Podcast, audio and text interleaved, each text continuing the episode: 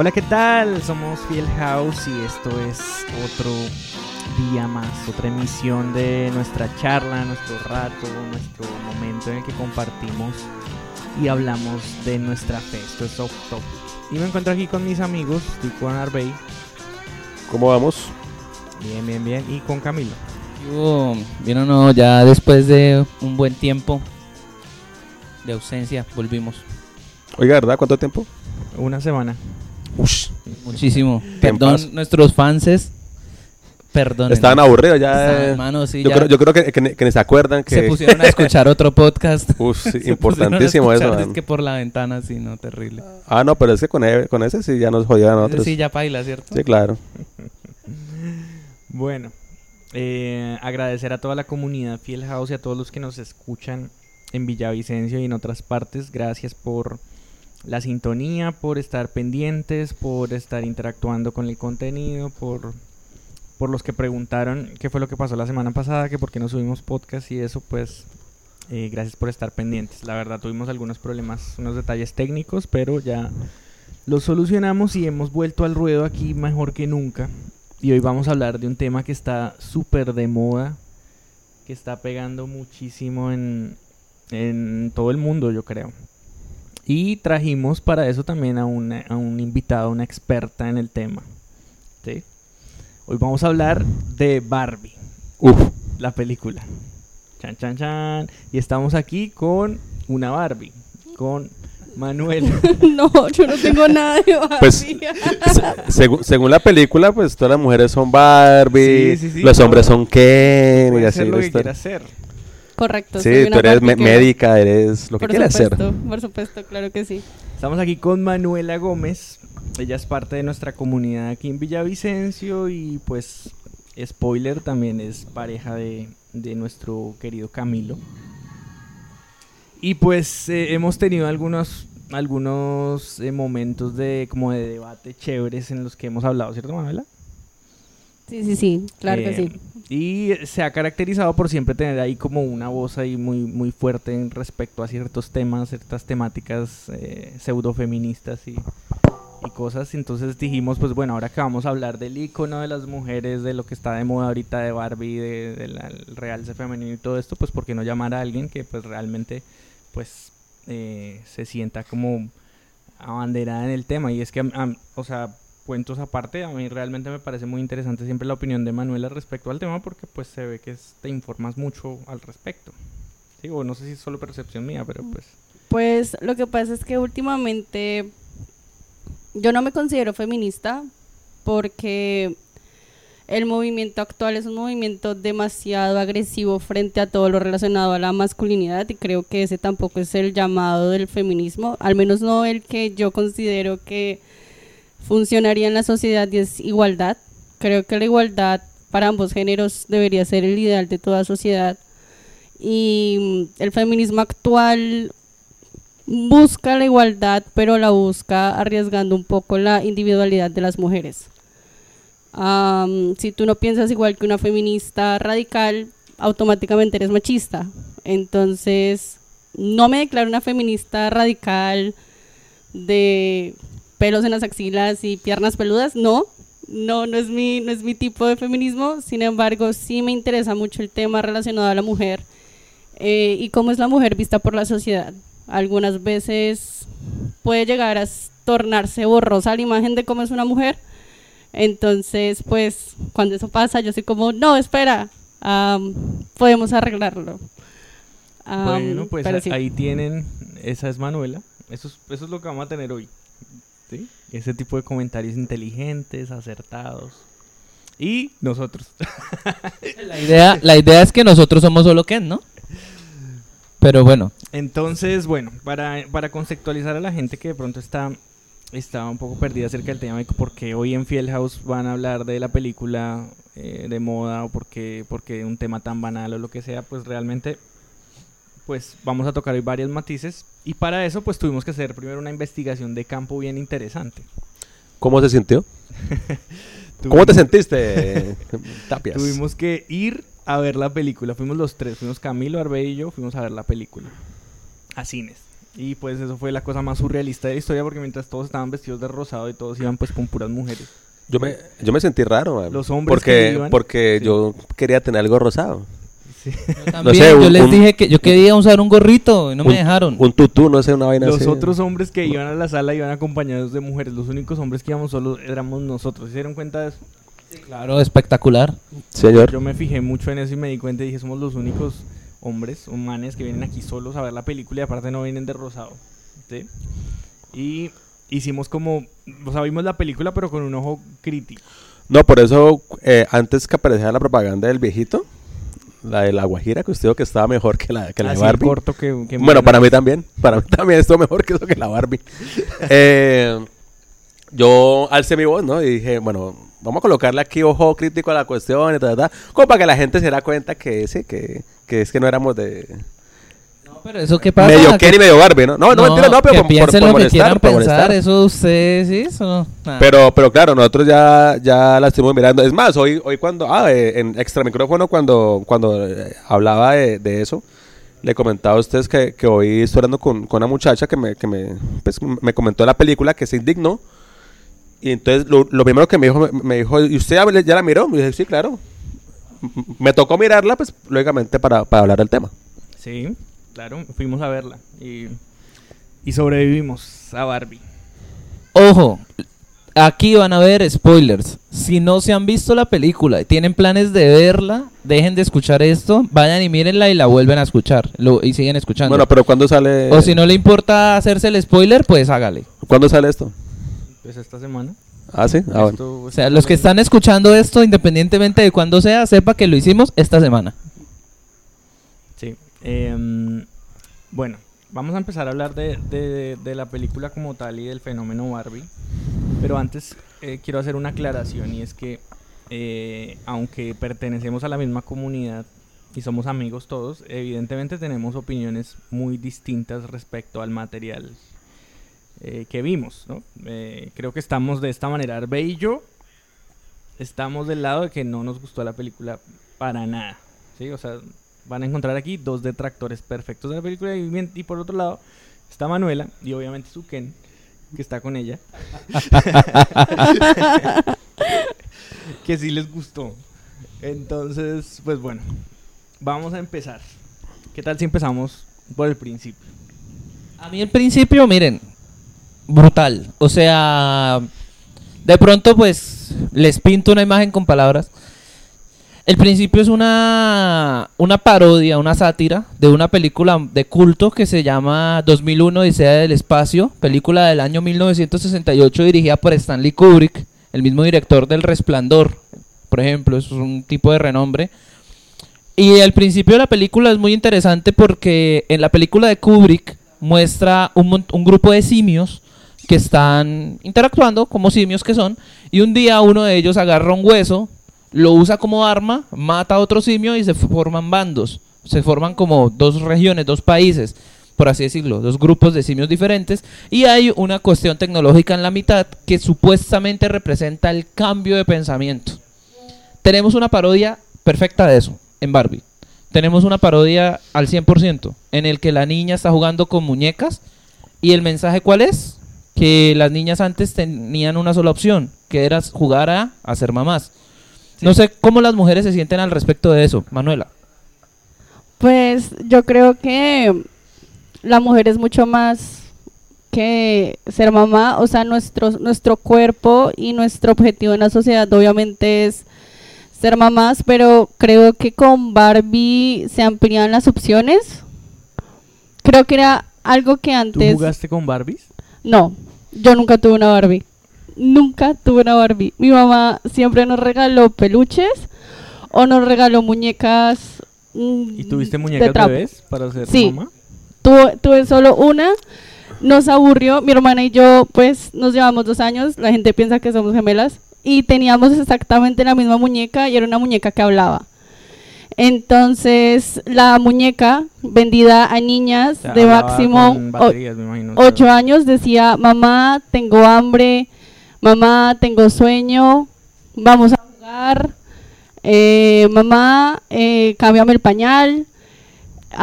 Entonces, las niñas siempre hemos sido enseñadas a que nuestro papel es ser mamá y que nosotras debemos soñar con una familia y soñar con un esposo perfecto y una familia perfecta. Entonces que esa escena estuviera en Barbie veo que muchos muchos hombres y muchas personas dicen que esa escena es enseñar a las niñas a golpear bebés. Pues, o sea, en la escena se ve a un, a un montón de niñas cogiendo sus muñecas bebés y rompiéndolas contra el suelo, ¿sí? Pero yo no creo que el sea el mensaje que está lanzando. Lo que- lo ¿usted que se pasa- vio, eh, 2001 Odisea del Espacio? ¿De No, Stanley Kubrick? no me pregunte eso, man. Porque yo tampoco me la No, vi. parce, no me No. eso. Yo soy, Entonces- yo soy malo para eso, man. Exacto, entonces para nosotros que de pronto vimos la, la, la intro de Barbie sin tener la referencia super No, especial no, no, pero, pero sin, Camilo. no, pero, pero, pero sin que este loco me, me, me dijera, yo ya me fui a una idea de, de las niñas como esa, esas personas de las cavernas, ¿no? Como esa antigüedad, ¿cierto? Y llegó la Barbie, pues, entonces todo cambió. Y pues sí, sí, sí me dio una idea de eso sin saber que era la película que Camilo decía, Sí, ¿cierto? ob- obviamente sí que queda el mensaje claro como que es una metáfora de, de, de algo que sucedía antes como... Rompimiento O sea, de de la- paradigma. Exacto, sí. Exactamente. Se nota mucho. Eso. Sí, o sea, aún, pa- aún para nosotros que no vimos la película a la que se hace referencia, creo que se entiende bien, ¿sí? Y respecto al tema de que las mujeres juegan con muñecas para ser mamás o no, pues no sé qué tan qué tan condicionado sea eso. Estuve leyendo hoy precisamente un artículo del tema y resulta que las mujeres o las niñas, se, se- pues, se hizo un estudio eh, en Alemania en el que en el que pusieron a 100 niñas eh, sin ningún tipo de estímulo a elegir el juguete que querían y se, y se asombraron de que la gran mayoría, eh, no, pues no, pero una gran mayoría, no una mayoría, como el 60 y pico por ciento, eh, decidieron sobre todo los muñecos jugar con bebés, con muñecos bebés. Es decir, eso es algo como que viene innato, entonces no sé qué tan condicionado sea o qué tan qué tanto nos obligue la, tradición o la sociedad a, asumir esos roles y, qué tanto sea pues simplemente pues es una tendencia eh, natural. Hablando de América Latina y Colombia en específico, am, yo sí creo que nosotros tenemos un ideal de, y no sé, no sé, creo que ustedes han escuchado la frase que dice cuando una, una mujer, a mí me la dijeron en la iglesia y yo me quedé mirando a la hermanita como no entiendo qué me quiere decir, pero cuando yo cumplí 15 años y 16, 17, ella me dijo, usted ya está en edad de merecer. Ok, para todos los de la comunidad Fiel House que de pronto no estuvieron en iglesias tradicionales, hermanita es cualquier mujer mayor que no pertenece en ningún grado a nuestra familia. Ah, bueno, sí, perdón, disculpen. ¿De- hermana es una hermana de en qué, Cristo, una hermana en la fe de nuestro Señor. Am, pero entonces sí, ella me dijo, es que ustedes ya están en, o sea, a mi hermana y a mí, ustedes están en edad de merecer. Y nosotras fuimos como De- eh, ¿qué, qué pena, qué? edad Me- ¿Merecer? de merecer. ¿Qué es eso? Merecer, o sea, merecer es como buscar Ya. una persona, Ok, un ya, ya. hombre que acompañe nuestro camino y efectivamente O sea, crear de, familia. de- de la iglesia donde tú ibas, ¿te dijeron eso? Correcto. ¿A los 15 años? 17, es, era adolescente. Ah, vea pues. Ni siquiera era Ok. mayor de edad. Acaba de A los cumplir los 17 15. años te mandaron a buscar un novio. Básicamente nos, no- nos, nos hizo el guiño como disimuladamente, como si usted quiere, ya puede. O sea, entonces en la sociedad colombiana es algo que sí, sí tenemos, que sí hace parte de nosotros. Mm, Hablemos de nuestros abuelos. Mi, abuel, mi bisabuela se casó a los 17 años y tuvo en total ocho hijos. Mi mamá se casó a los 21 años. A los 24 años yo ya había nacido. Eres la tercera. Y ¿no? soy la última. Entonces, sí creo que es un tema de nuestra sociedad. Con los años eso ha cambiado y obviamente un estímulo de ver un bebé creo que para una niña es sencillo, pero es fácil cuando tú ves un bebé y juegas con ese bebé, pero es totalmente distinto cuando ese bebé te habla. Cuando ese bebé quiere ser mamá. Ahora, yo voy a, voy a, quiere que sea la mamá, perdón. Yo voy a, voy a caer aquí en una cosa interesante o, bueno, no sé. y es que para muchos, algunos teóricos, pues, ya los que saben, yo siempre menciono temas de la psicología, pues, porque es la profesión. Básicamente, el, el, esta etapa en la que los niños escogen jugar con bebés es porque, según una teoría del desarrollo cognitivo, nosotros pasamos por una etapa del egocentrismo. Es cuando nosotros pensamos que somos el centro del universo y todo el tiempo nos vemos en fotos, nos reconocemos y pensamos que los adultos son niños que crecieron demasiado por alguna razón que no conocemos. Por eso, por ejemplo, los niños escogen o las niñas escogen jugar con juguetes que les recuerden a ellos porque es lo que ellos consideran que está bien. Ese es el egocentrismo, es una teoría del desarrollo cognitivo. No necesariamente tiene que ver con ser mamá, ahí eso respalda la teoría mencionada por Manuela, que una cosa es el, el, sesgo cultural, por así decirlo, y otra cosa es el desarrollo de la persona. Sí, em, evidentemente eh, sí hay, o sea, también creo lo mismo de, de Latinoamérica, sí hay un- una cultura machista muy fuerte, eso no lo va a negar, como un condicionamiento de las mujeres y sus roles dentro de la sociedad muy fuerte, aunque eh, no sé qué tanto influye el tema de las muñecas, ¿sí? O sea, porque es el mensaje de la película, estamos hablando de Barbie, ¿no? Entonces ella, ella, ellos rompen los, los muñecos y ahí arranca la película como tal. Y voy a dar aquí mi opinión así cortica y no sé si, si Arbe me apoya en eso, pero la primera media hora de la película es lo más sonso que puede haber. Está lleno de referencias a juguetes que nunca tuve. Entonces que no entendí, me pareció tonto, me pareció una vida de... O sea, como que muestran la vida perfecta de Barbie, aunque entiendo la metáfora me pareció lindo el apartado visual de la película, me parece que está muy bien logrado todo el tema del rosado y, y, el- y de los colores pastel y todo, sí parece muy de plástico todo y, y eso me pareció muy chévere. No, y es de plástico. Sí, y eso me pareció chévere. Sí, no, sí, me, sí. Parece, me parece muy chévere.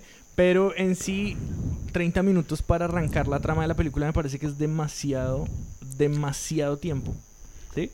Tanto que hace que la gente se pierda. Digamos, algo que noté ayer en el cine, y creo que ustedes también se dieron cuenta, es que a la mitad de la película la gente estaba desconectada de la película. Yo tenía a, a una mujer al lado que desde la mitad de la película sacó su celular y no lo volvió a guardar nunca. Pues, pues fue Sí. tanto que, que la que estaba delante de, de Camilo comenzó a, a- a- a Espero- comprar pollos y yo no sé Espero qué. que haya comprado al menos 10 y estaba pollos que, de los 100 que y estaba, y estaba que le metió una patada así para que cállese.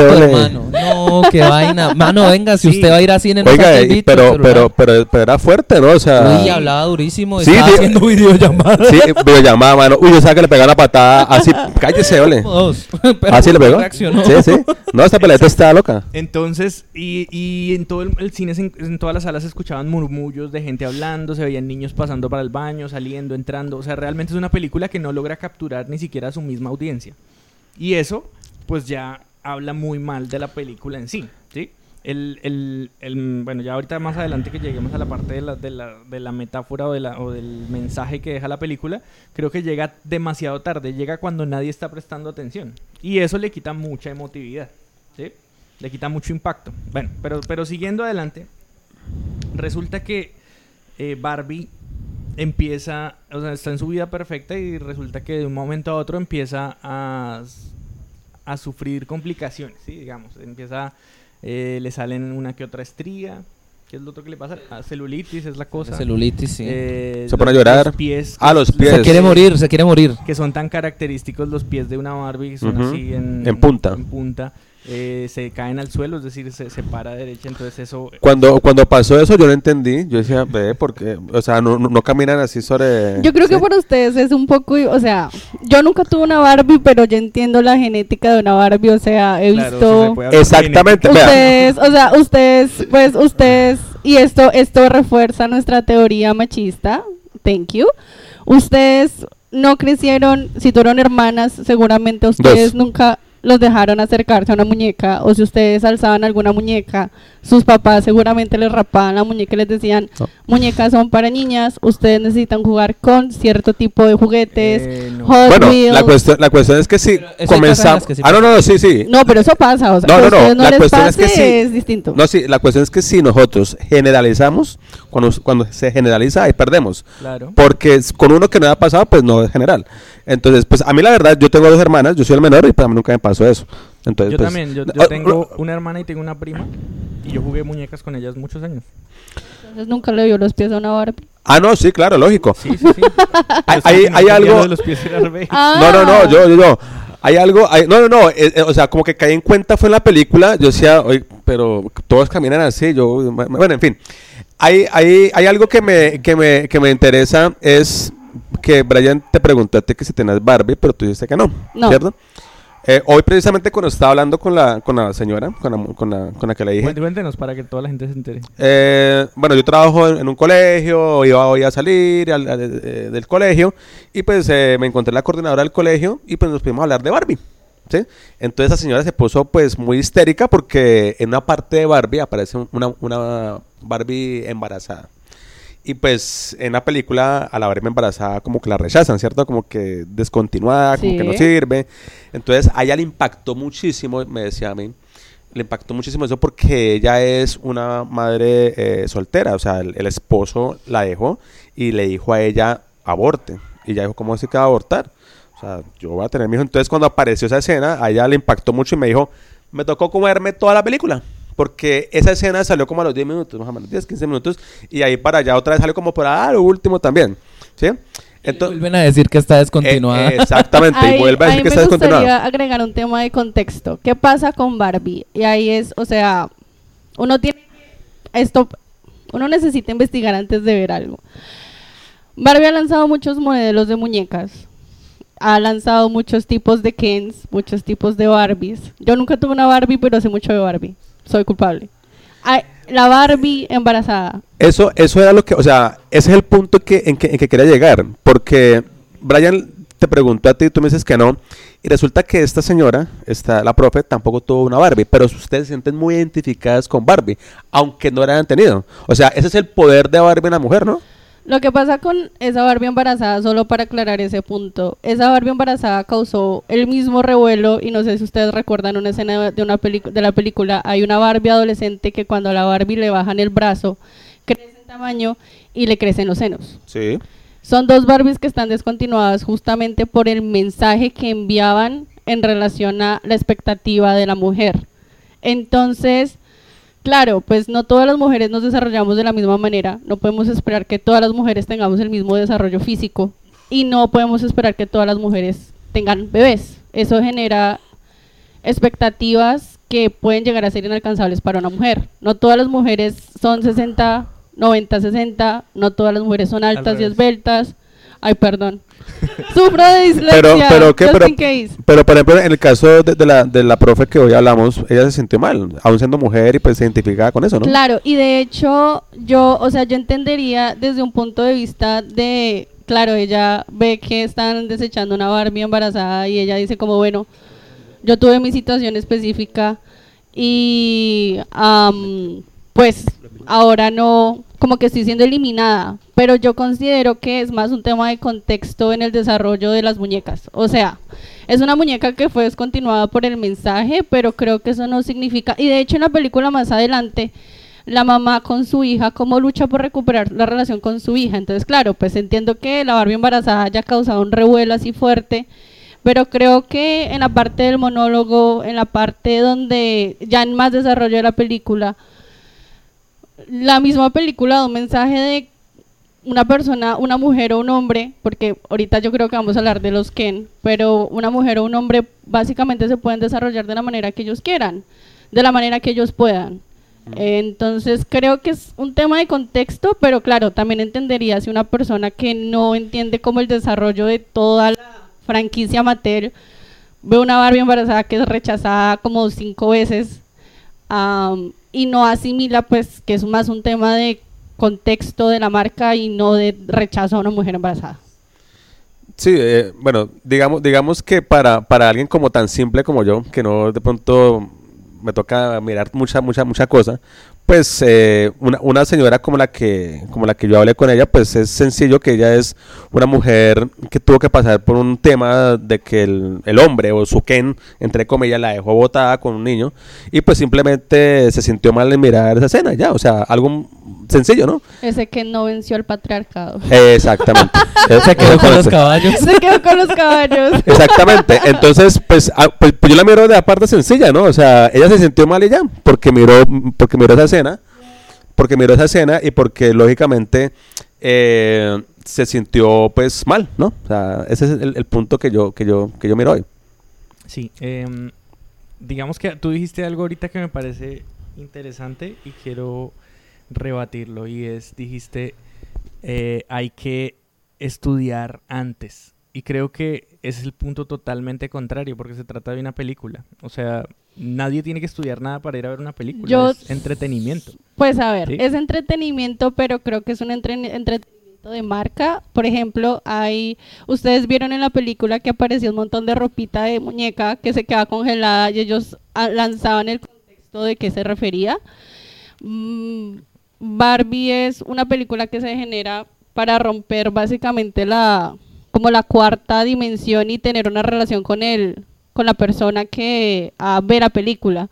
Entonces sí creo que hay una relación en, en- eso, en la parte como del contexto. Pero pues eh, considero también que es importante am, la la la es importante como tener en cuenta eh, el tema como del contexto creería yo porque pues sí Barbie tiene como distintos eh, aspectos como de la marca por ejemplo yo fui al día siguiente a ver Oppenheimer y yo o sea yo de la bomba Proyecto Manhattan no tenía ni idea Am, y para mí fue difícil entender de qué se trataba y me tocó salir a leer de qué se trataba, quién era Oppenheimer, qué hizo, por qué fue relevante para la historia y enterarme que fue el que creó la bomba atómica que destruyó Claro. Japón. Pero mira que, o sea, tomando ese ejemplo que, que pones, es, eso es lo que hace el buen entretenimiento, que tú salgas de la película con intención de conocer más, no al revés, no tienes que conocer para disfrutar. Y menos una película como Barbie, que, a ver, yo, para ser honesto, cuando la vi pensé, esta película no tiene por qué sobrepensarse tanto, es una comedia. De hecho, es una comedia que utiliza recursos básicos de la comedia y, es muy por el estilo de Adam Sandler, que yo odio las películas de Adam Sandler, por ejemplo. O sea, ese chiste fácil como de los ruiditos o de la pose o, de, o, del, o, del, o del momento del chiste, los chistes fáciles de, del, del- de, los, de los hombres sucios y ese tipo de cosas. O sea, eso a mí me genera como, bah, pues, qué pereza. Es simplemente otra comedia triste, otra comedia simple que no me aporta nada, ¿sí? O sea, va- va- partimos de que ya pasaron la primera media hora de contenido exclusivo para fans de Barbie, con todas las casitas, la ropa, todo lo que mencionaste y todo eso, y todas las referencias de, la- de tal modelo y tal modelo, tal modelo de Barbie y tal, y tal lanzamiento y no sé qué. Y llegamos al mundo real, en donde el mundo real es solo una, una- un modelo de una sola dimensión de un mundo súper tonto, que no es nuestro mundo. ¿Sí? Aparecen en Los Ángeles, que es una ciudad, una de las ciudades más cosmopolitas del mundo, pero pues muestran a todo el mundo como un estúpido, sobre todo a los hombres. Eso fue algo que a mí de la película me, me generó como cierto raye. Todos Pero- los hombres de la película son estúpidos. Pero, pero no, no, no tanto, pues lo que yo percibí, no tanto fue el mundo real de todo. Eso es California, eh, Los Ángeles, ¿no? Los Ángeles y California. Sino más que todo de Mattel, de, de, de, de la, de, la, de la empresa, como que muy idiotas todos y como no, que. no, no, y el mundo también, cuando, cuando ella sale y habla con los constructores ahí, eso, o el, o el mismo esposo de la, de la, de una de las protagonistas de la, de la mamá, de la mamá de la China, el, el esposo es, o sea, es una persona muy tonta, ¿sí? O sea, lo muestran como un tonto, y creo que todos los hombres de la película los muestran como tontos, entonces ahí es donde digo que me parece que es el chiste fácil de Adam Sandler como de ridiculizar algo hasta el punto de que ya se vuelve cansón. ¿No se da cuenta que es lo mismo que hacemos siempre en otros contextos? O sea, el, el, a- ahí, yo le, ahí yo caigo en una, en una cosa que en algún momento leí en un análisis de la película y era que nosotros, nosotros los hombres nos molestamos por eso, pero es lo que casi siempre se hace con las mujeres. ¿Usted no se ha dado cuenta que en las comedias gringas y en muchas películas estadounidenses siempre la mujer es como la bobita? La rubia, por ejemplo, siempre hay una rubia que es como... De hecho hay una película que se llama Todas las rubias son tontas y, y, y es, ese, es ese tipo de... Es una... Precisamente por eso Barbie es buena, porque es una sátira a ese, a ese concepto que ya tenemos siempre. Ahora, ya que se habla de no tener contexto de las cosas. Yo sé que aquí en la mesa, y no voy a decir quién, pero aquí en la mesa hay alguien muy fan de una de franquicia y de cosas específicas y que si una persona cualquiera va a ver una película de esas no la va a entender.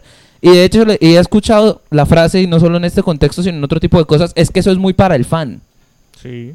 Es, esa frase de eso es muy para el fan aplica para esto también. Lo que pasa es que aquí tenemos de paso un mensaje para la sociedad al final de la película, que ya lo mencionaremos, pero el hecho de tener contexto es simplemente una muestra más de que esto es para el fan. Y, y yo Sí. creo que eso es importante mencionarlo porque si no, entonces las películas de superhéroes caen ahí también. Es y que- acá nos gustan, a los tres nos gustan las películas de superhéroes. Es que, es que por eso yo, yo, yo le preguntaba a Manuela y también referencia al- a la persona que hoy hablé, que, que, que, que, eh, o sea, ese impacto de Barbie, o sea, todo el mundo, o sea, usted le pregunta a un hombre quién es Barbie, pues sabe que es una muñeca, o sea, nadie, la muñeca más famosa de todo el mundo, y aunque no la tuvieran, aunque nunca hubiera jugado con ella, saben cuál es el, el- impacto, ¿cierto? El, el- el poderío que tiene sobre, so- sobre eso, y que no solamente es un poderío, digamos, de una muñeca común y corriente, sino que ya va a masas. O sea, o sea que es tanto que nos tiene a nosotros aquí hablando de eso, ¿no? Eh, sí, lo, lo, lo que hice, lo que hice, eh, o sea, yo, yo, yo tomo como gustos. Yo, yo en, en lo personal, eh, yo fui a, a mirar Barbie fue para, para hablar de- del tema, ¿no? Pero si, si yo en un día común voy, vamos a mirar Barbie, no, yo prefiero a mirar Oppenheimer, que sí también que me la miro, ¿sí? Me gusta más el- el- e- ese estilo. Pero le, voy a preguntar algo a, a- a Manuela. Es, eh, su, su- eh, su merced cree que, que con el mensaje de la Barbie, otra vez volviendo a, la- a lo del embarazo, eh, Mattel o bueno, esa, esa industria que no solamente es de muñequitos, sino yo creo que es algo mucho más poderoso, le da también un mensaje como de, de al mundo como de, eh, ¿cómo es que se llama eso? De- del, del, del no tener más, más niños, como, eh, o sea, eh, yo tengo una palabra, ¿cómo es? Eh, sí, sí, no, de, la natalidad, de la, sí, de la natalidad Sí, o algo sí. así, o... Sí, da un mensaje de natalidad o de no natalidad. A mí me parece que sí, no. Creo que depende, la decisión está en la persona. Si nosotros hablamos de la posibilidad de, en este momento, por ejemplo, yo de tener un, hijo, para mí es importante entender primero yo qué posibilidades tengo de criar a mi hijo para que mi hijo sea exitoso. Creo que la sociedad en este momento exige y sobreexige a los niños y a las próximas generaciones más de lo que nos exigieron incluso a nosotros. Ya la, proyección de tener un hijo es, es un tema literalmente de costos, de buscar un colegio que sea apropiado, un colegio que enseñe a mi hijo lo que él necesita para poder ser competitivo en esta sociedad. A mí me parece que no es un ataque a la natalidad porque incluso con todo eso, la cantidad de personas que yo conozco de mi colegio que en este momento son mamás es, es alta y todas son feliz- felices con sus bebés y es la maternidad es algo que siempre debe ser deseado y debe ser esperado. Entonces yo creo que no es un mensaje como ah, no tengan hijos, es más una, un- una muñeca que le salió mal y le incluyen es porque la película incluye un montón de polémicas. No sé, no sé, perdón, si ustedes vieron una parte donde sale una viejita y llega y le dice, y ellos hablan de evasión de impuestos. Porque Mattel y la dueña de Mattel tuvo evasión de impuestos en los Estados Unidos y se ganaron una multa horrible por ese tema. Y todos los Kens que ellos sacaron, por ahí hay un Ken Sugar Daddy y es un Ken super viejito que es un Sugar Daddy. Entonces es un tema más de polémicas lo que ellos intentaron sacar como básicamente Mattel sacó todos sus errores y hizo chistes sobre ellos mismos. Por eso ustedes se dan cuenta que los directores de los toda la mesa junta directiva de Mattel es son hombres orientados a un negocio, pero al mismo tiempo son personas muy blandas e ignorantes. Y creo que eso ¿Y tontos nuevo, qué? son Sí. tontos de plano. O sea, Sí. Pero hace, eso hace parte, yo creo que de todo el de todo el proceso como de burla, de sátira que ellos mismos se hacen con la película. Creo que, de hecho, Mattel no solamente es la Barbie, sino es Max Steel. De hecho, uno, un montón de juguetes de Polly Pocket, que son otras muñequitas Sí. más pequeñitas. Entonces, Mattel es un conglomerado de juguetes para niños gigante. A- Abarca un montón de cosas, pero obviamente el más relevante es Barbie. Y nosotros sabemos de Barbie y creo que en este momento todo Villavicencio ha visto al menos un grupo de personas con camisetas de Barbie o con una B o con una gorra de una B. Si ustedes han ido a Viva, a la, la plazoleta, van a encontrar la caja de la Barbie, se pueden algo tomar una foto, o algo rosado. Que solamente el rosado ya sabe que es... Y es un lila específico y uno dice, bueno, esta persona fue a ver, va a ver o ya vio Barbie. Una de las tres opciones. Entonces creo que también hay un hype. Y eso es lo malo del hype. Cuando hype, como básicamente es como la oleada de interés. Cuando la gente va a ver una película, claro, porque todo es entretenimiento y no necesitaríamos educarnos, pero cuando la gente va con una expectativa y no encuentra lo que quiere, es normal que se aburra. Por eso seguramente la señora de los pollos ayer dijo, bueno, Barbie está chévere, pero necesito comer. Voy a comprarme mis pollos. La señora de al lado dijo, me voy a poner a echar chisme, porque cuando, claro, si la gente no ha visto el tráiler, si la gente no ha leído al menos una noticia pequeña de qué se trata y van con los ojos cerrados, pues se van a meter un golpe de realidad horrible cuando vean que pues literal es una película de muñecos. Y lo que decíamos de la importancia de que sea fans, por lo menos en... yo no hubiera entendido la mitad de las cosas si no hubiera tenido al lado a Manuela explicándome todo el tiempo cuáles eran las polémicas, porque eso sí sucedió. Entonces es eso. Y retomando el tema del análisis de la película, hay una, hay una parte interesante, una parte que a mí me parece clave mencionar, y es que toda la primera parte de la película, la primera media hora que mencionamos que es Sonsa, eh, nos muestra una sociedad dominada por mujeres que es injusta con los Kens y que los Kens al final del día viven aburridos. Y eso es precisamente la, la, una, una parte importante del, del, del mensaje y es que ni para aquí ni para allá el control funciona. El control total de ninguno de los dos géneros sirve. Ni los hombres controlando todo, ni las mujeres controlando todo. Claro. Y también quiero que eh, hablemos un poco acerca de la perspectiva como, como cristianos acerca de la película. Porque eh, creo yo que, si bien es cierto que a mí el tema de la mujer, de la Barbie embarazada, eso a mí la verdad pues no me pareció ofensivo para nada sí hubo muchas otras cosas que me hacían como pensar y decir, pues eso no está del todo chévere. ¿sí? ¿Cómo que? Como por ejemplo el hecho de que se desvirtúe la familia. ¿sí? O sea, es verdad que la, la, mm, el, el objetivo de una persona no debe ser casarse y tener hijos. ¿sí? No debería ser ese. Eso es parte de una vida, o sea, parte de la plenitud de una vida entera, de muchas otras cosas, de muchos otros logros. ¿sí? Pero eh, el hecho de que una persona, como por ejemplo en este caso era, era la protagonista la Barbie protagonista, no quiera tener eh, su pareja o no quiera tener o formar una familia o algo, no significa que eso sea algo inherentemente malo, ¿sí? Pero la película sí hace mucho énfasis en ese tipo de cosas. Como, y no solamente con eso, sino con muchas, muchos otros eh, momentos en los que se muestra como que el, el estándar es malo, ¿sí? El, estándar es, es, nocivo, hay que cambiarlo y pues no necesariamente. Hay, personas que está, hay personas que están muy cómodas y hay mujeres que son hoy día son amas de casa y están y de pronto no terminan una universidad o algo y no por eso son menos o están oprimidas o algo, sino que viven vidas felices y son plenas, o sea, y eso no está mal. El estándar no siempre está mal. Obviamente la, la, la la imposición de ideologías y cosas y el machismo y todo eso ha hecho mucho daño, pero también hay quienes, eh, hay, o, hablando de las mujeres, sobre todo hay mujeres que disfrutan teniendo una familia, ¿sí? Y creo que la, la, mujer con la que habló Arbey hoy eh, se siente identificada con eso, ¿sí? O sea, tengo una vida completa y no me parece que lo que estén allá retratando sea correcto porque pues no, no es así, ¿sí? Igual la parte de los Ken, Ayer, con lo poco que hablamos con Camilo a la salida, porque dijimos no vamos a hablar nada después del cine para tener algo que hablar en el podcast.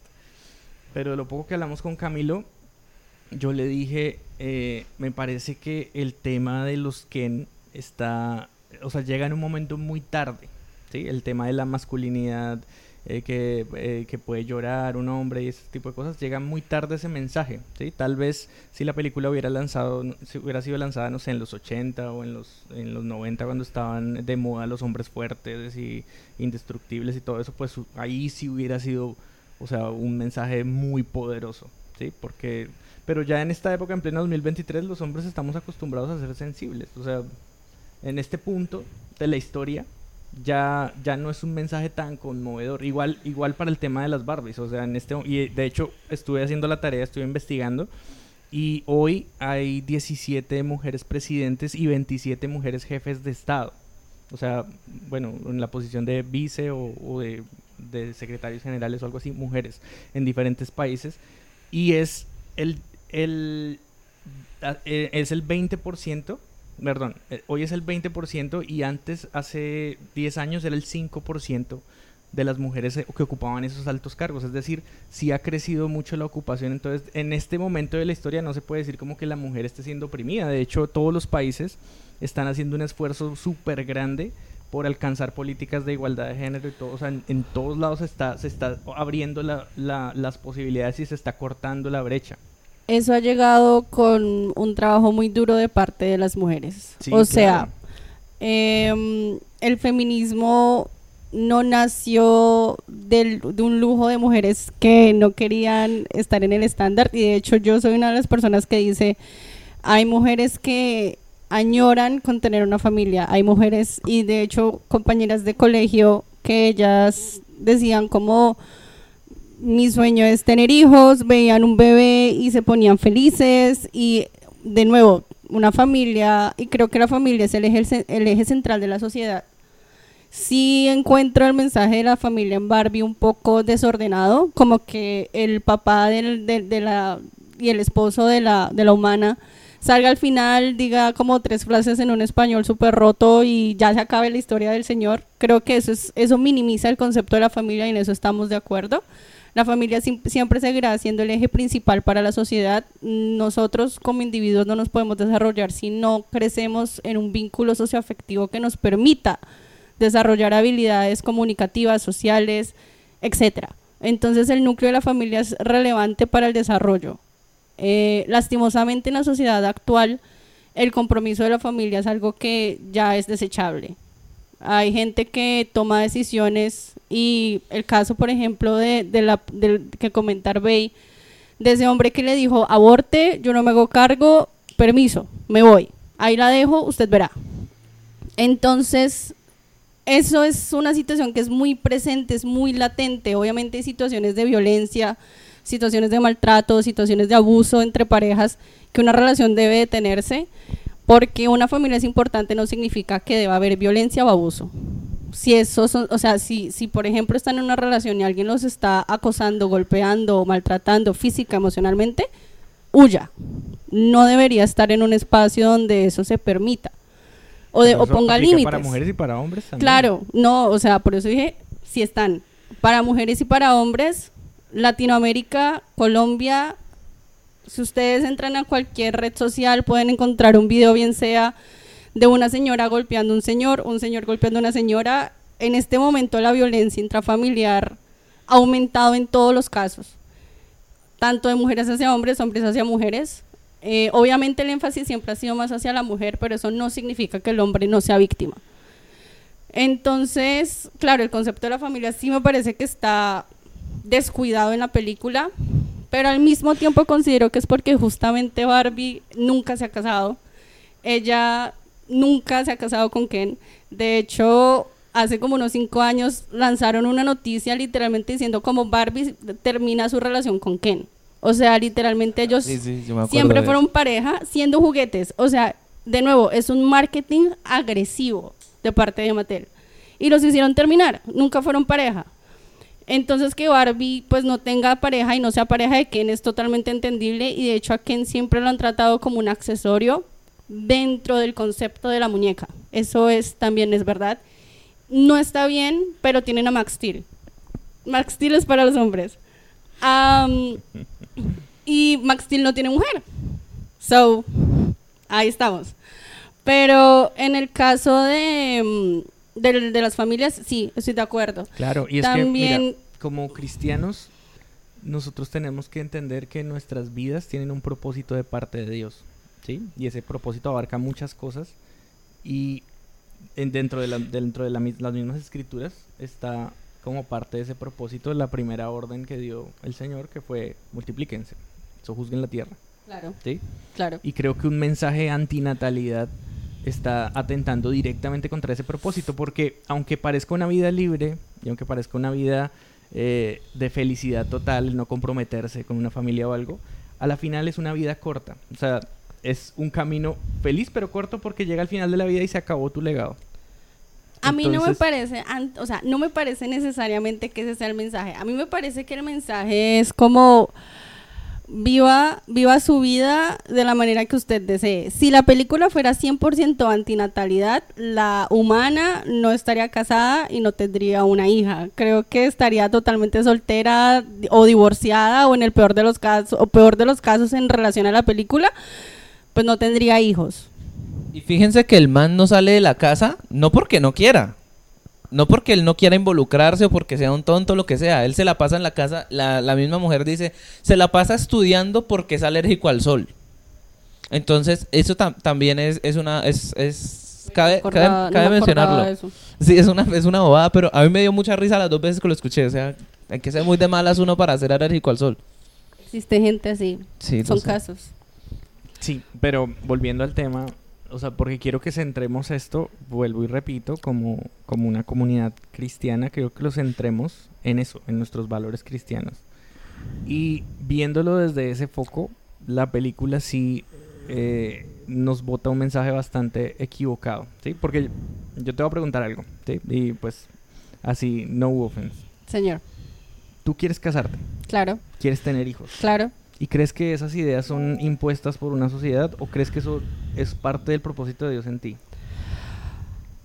Creo que es parte del propósito, pero también yo conozco muchas mujeres cristianas de muchísimos años que han estado eh, solteras por mucho tiempo y no se han casado. Entonces, 50-50, yo creo que los planes de Dios son perfectos y si dentro de los planes de Dios está que yo me case, lo haré. Si no, no. En este momento de mi vida, mi, mi enfoque principal creo que son mis estudios y desarrollo profesional. Ah, estoy joven, estoy ¿Cuántos, fértil. a- cuántos años tienes? 27, 26. Cumplo 27 en agosto. Agosto 16. Ah, haciendo promoción. Sí, claro. Ah, obvio, está bien. obvio. Am, entonces, claro, yo todavía, como dijo la hermanita, estoy en edad de merecer. Y en el momento en el que llegue, llegará. Yo, yo no soy una persona que le guste acelerar los procesos. Y yo vengo de una familia de papás divorciados. Para mí el matrimonio es un compromiso que de llegar a tomarlo lo tomaré demasiado en serio. Para mí no será como un chiste, como miremos a ver qué pasa. Tomar decisiones a la ligera para mí es un compromiso demasiado serio. Y tener hijos, sí, pero yo tuve una situación personal. Yo fui ah, en escuela dominical en la iglesia a la que fui, cuidé bebés por mucho tiempo. Eso ha curado mi alma de ver un bebé llorar y se me eriza la piel y como que no, no me veo. Obviamente sé que cuando uno es mamá eso se activa y uno desarrolla ese potencial de amor hacia su bebé. Pero en este momento soy como, "Mm, no puedo, no me vería.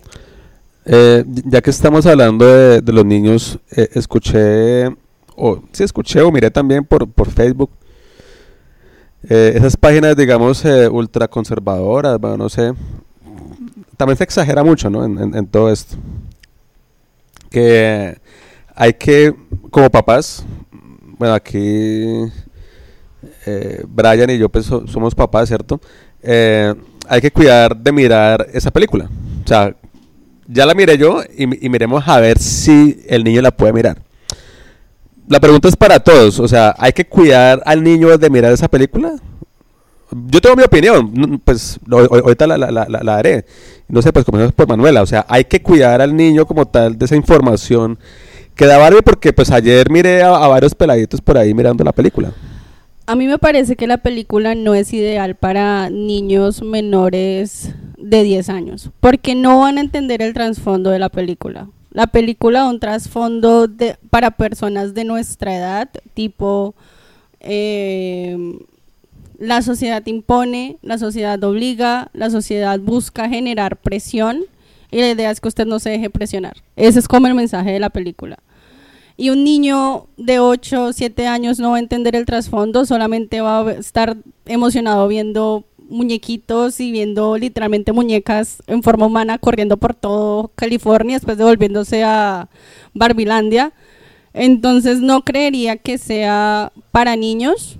Sin embargo, yo creo que los papás también deberían tener en cuenta de lo que sale en internet. Yo creo que el mensaje de Barbie es Es un mensaje para analizar de parte del padre, pero siento que en internet hay demasiados peligros peores que el mensaje de Barbie que deberían tener muchísima más atención. O sea, Barbie tiene un mensaje duro. A mí, a mí, por ejemplo, el monólogo que hizo América Ferrera en mitad de la película a mí me golpeó durísimo.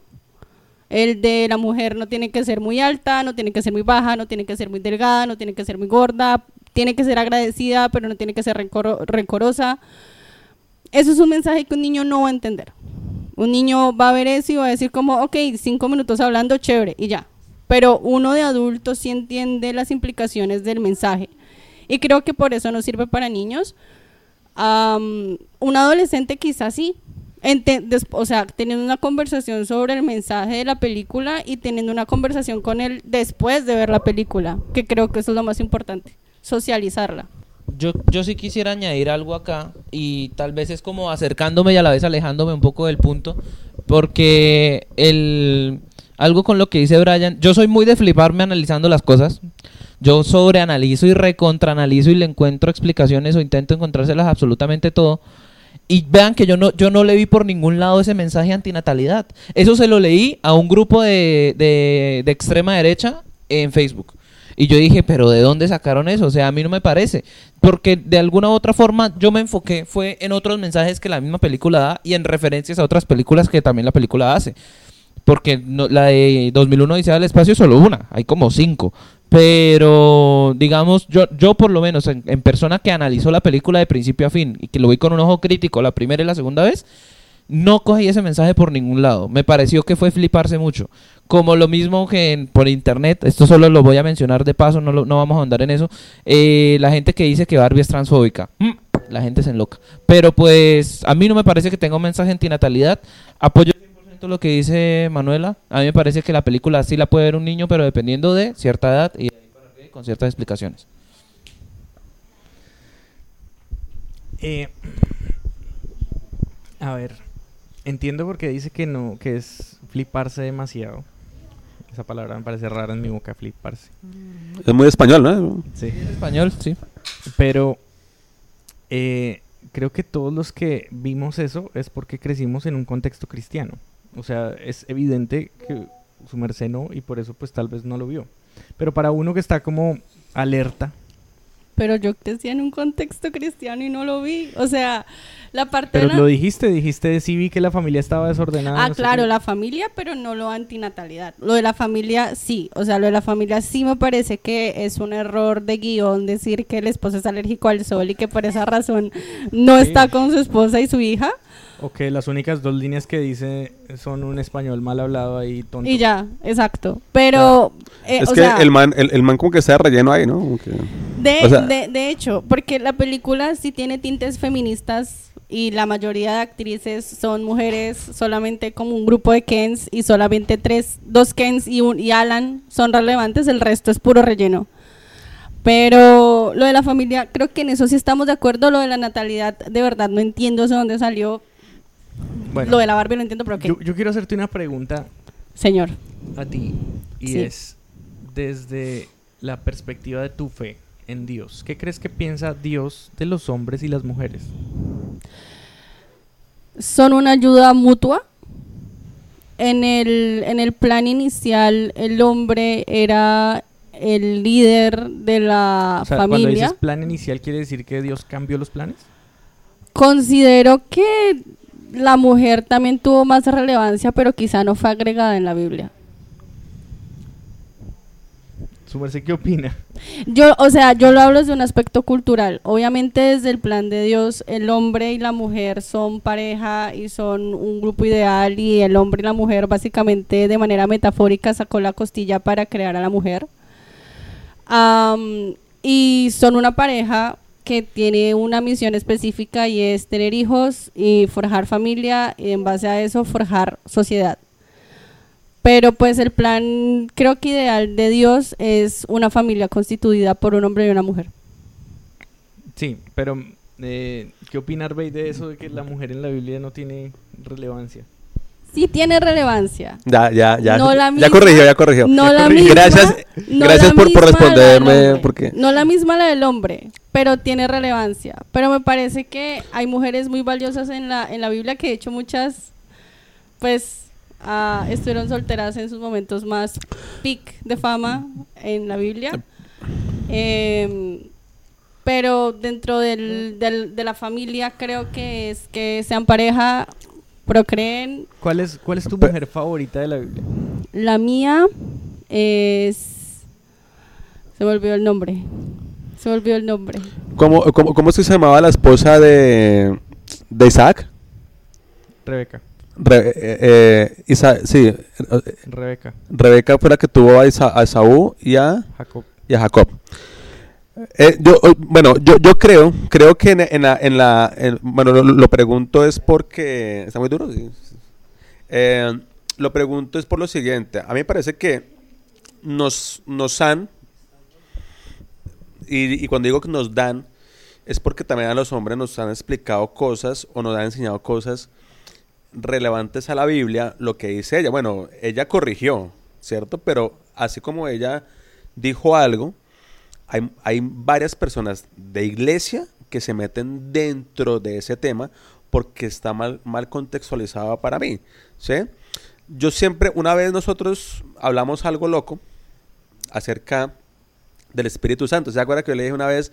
Y yo le dije, el Espíritu Santo es la parte femenina de Dios para, no solamente para un estudio de bíblico, sino para un estudio judío, o sea, de, de- de gran relevancia. Totalmente. Hebreo y, y de la parte, eh, como esa mística de ellos, ¿sí? Algo que no voy a entrar en detalle, sino ustedes investiguenlo, ¿cierto? Entonces, yo creo que, que nos hemos, que, que, que para mucha gente la Biblia es machista porque siempre la relevancia de- de- de- de- del hombre. Eh, no, eh, el mismo Jesús, o sea, preguntémonos si Jesús hubiera sido mujer. ¿Cómo sería la vuelta? ¿Sí? En la sociedad de ese momento. Porque creo que eso también es importante tenerlo en cuenta, el periodo de la historia donde la mujer estaba bajo otro tipo de construcción social distinta a la que tiene ahora. Pero igual, igual lo que muchas veces ha, ha- ha hecho Brian, Dios es eh, Dios de, de ayer, de, o sea, él, él sabe el, el cambio con- cultural de todo, o sea, no es que va a cambiar los tiempos y va a decir, uy, fue pucha, cambiaron los tiempos, yo ni me di cuenta, no, lógico, o sea, él sabe. Solamente con mirar a María. O sea, eh, eh, o sea, Jesús no nació de, de- lógicamente, obviamente, de un hombre, sino fue de una mujer específica, de una, de, de- una mujer como tal, eh, digamos, diseñada para eso y sacada para eso. ¿sí? Entonces, yo creo que, que, vuelvo a lo mismo, creo que muchas veces eh, nos hemos o hemos malinterpretado eso de que la mujer en la Biblia está por debajo y el hombre está por encima. ¿sí? O sea, yo no creo eso. Por más que lo miremos desde una parte literal, que él siempre, siempre, siempre está por encima, yo creo que, que Dios tiene en cada uno un, esta- un, no, un estándar, sino un- como un legado, como un trabajo para cada uno, pero eso no tiene que decir que la mujer esté por debajo o el, o el- o el- hombre por encima. Sí, claro. Una, una persona que se lea la Biblia completa y al final resuma que el mensaje es machista, tiene que volver a leérsela porque no la entendió. ¿sí? Y voy a, voy a dar ejemplos muy claros acerca de eso. Y es, cuando Dios creó a Eva, eh, que todos creo que estamos de acuerdo que lo de la costilla y todo es, es una metáfora, ¿no? O alguien aquí realmente... Dice, dice el, el Zohar, bueno, me, me va a meter con algo, digamos, judío, sí, pero pues son cosas que a mí me gusta leer. Hay una parte de un libro que se llama el Zohar que dice que es la sombra de lo que él hizo. O sea, no fue que, que, que lo operó y que sacó, sino fue algo que él, que él traspasó y ya, listo. Listo. Corto ahí. Entonces, eh, desde el primer momento en el que Dios creó a Eva, la hizo pensando en un propósito. Es decir, eh, al igual que el hombre, que fue hecho eh, eh, como epítome de la creación, lo último que creó Dios, como el 2.0 de todo lo demás, la mujer viene a suplir una necesidad, cumplir un propósito y es hacer una ayuda idónea, un, un complemento específico, un complemento perfecto ¿sí? para el trabajo del hombre. Y eso no significa necesariamente estar en la casa, lavar los platos, tener los niños, no. Es un- una ayuda, un complemento para la misión que Dios le había dado al hombre, entiendas el hombre como humanidad, ¿sí? Que era administren la tierra, ¿sí? Sojuzguenla, eh, multiplíquense, eh, hagan de esto, o sea, hagan de toda la tierra el paraíso que yo ya les mostré, ¿sí? El, el Edén. Hagan de todo esto el, el Edén. Obviamente, eh, el hombre y la mujer en la Biblia tienen roles muy eh, distintos. Pero la Biblia no es, no es, no es machista. Voy a, voy a poner otro ejemplo. Cuando, cuando Adán y Eva caen en pecado, que, que, que se comen la, la- el fruto, ¿se acuerdan? Eh, y Dios viene y los confronta y, y todo el tema y, y maldice a la serpiente. ¿Se acuerdan? ¿Se acuerdan para quién fue la promesa? No fue para Adán. La promesa fue para Eva. Le dijo, de tu simiente nacerá el que va a herir a la serpiente en la cabeza. ¿Sí? No, y Es que que... yo y- no, o sea, yo no dije que la Biblia fuera machista. Dije que hay relevancia. No, no, no, por eso. Pero entonces date cuenta que el propósito, el propósito, la promesa de Dios para Eva tiene que ver mucho, muchísimo con su parte de procreadora o de dadora de vida. Si te das cuenta. Y todas las promesas de Dios hacia las mujeres tienen que ver con eso. ¿sí? De hecho, si te das cuenta, después en el Nuevo Testamento, después de Jesús y todo eso, a nosotros como iglesia se nos menciona como la novia de Cristo. Es decir, nuestro propósito es formar una familia con Él. Ese es nuestro propósito final. ¿Sí? Entonces, digamos que el propósito de la mujer, según la visión de Dios, sí está muy relacionado con la familia, muchísimo. Y el hombre también, obviamente. no habría una familia si no, hay, si no hay un hombre también. Pero me refiero a que ese propósito de Dios eh, en la mujer se ve muy reflejado con eso, con la nueva vida, con la, con, con la procreación. No estoy diciendo que las mujeres que no tienen hijos o algo pues no tengan ningún propósito, no, no estoy diciendo Iba, eso. iba justamente a preguntar cuál sería entonces un mensaje para una mujer que no vea en su vida tener hijos.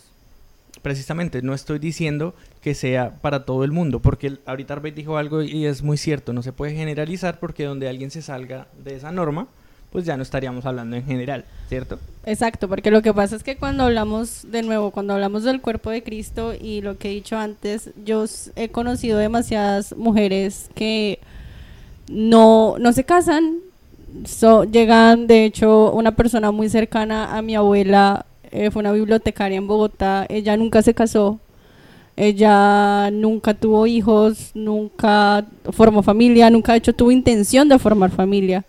Ella lo que hacía era cuidar a, mis tíos. Ella nunca fue mamá. Entonces, en ese caso, ella falló en el plan, siendo cristiana toda su vida, siendo la mano derecha de mi abuela. O sea, ella estaba en cada culto. Culto es el sermón. Cada sermón, cada reunión, cada vigilia, cada ayuno, cada retiro.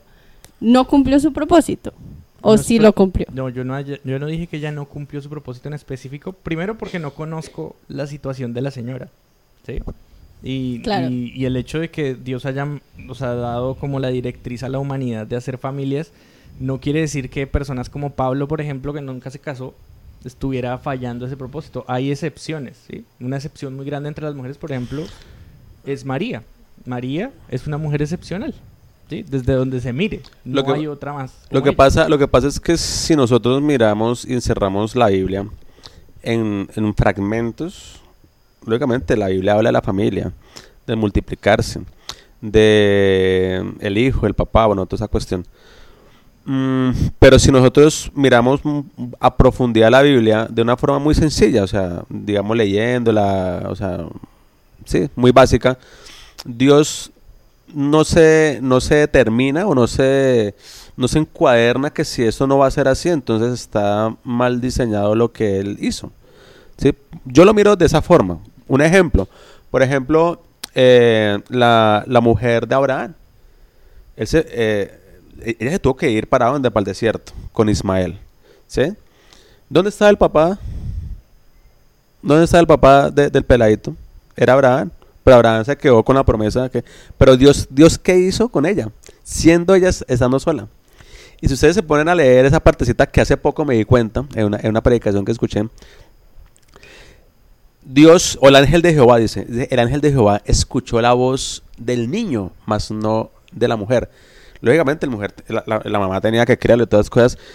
Y si ustedes se ponen a mirar ahorita el pueblo, ¿ese pueblo cuál es?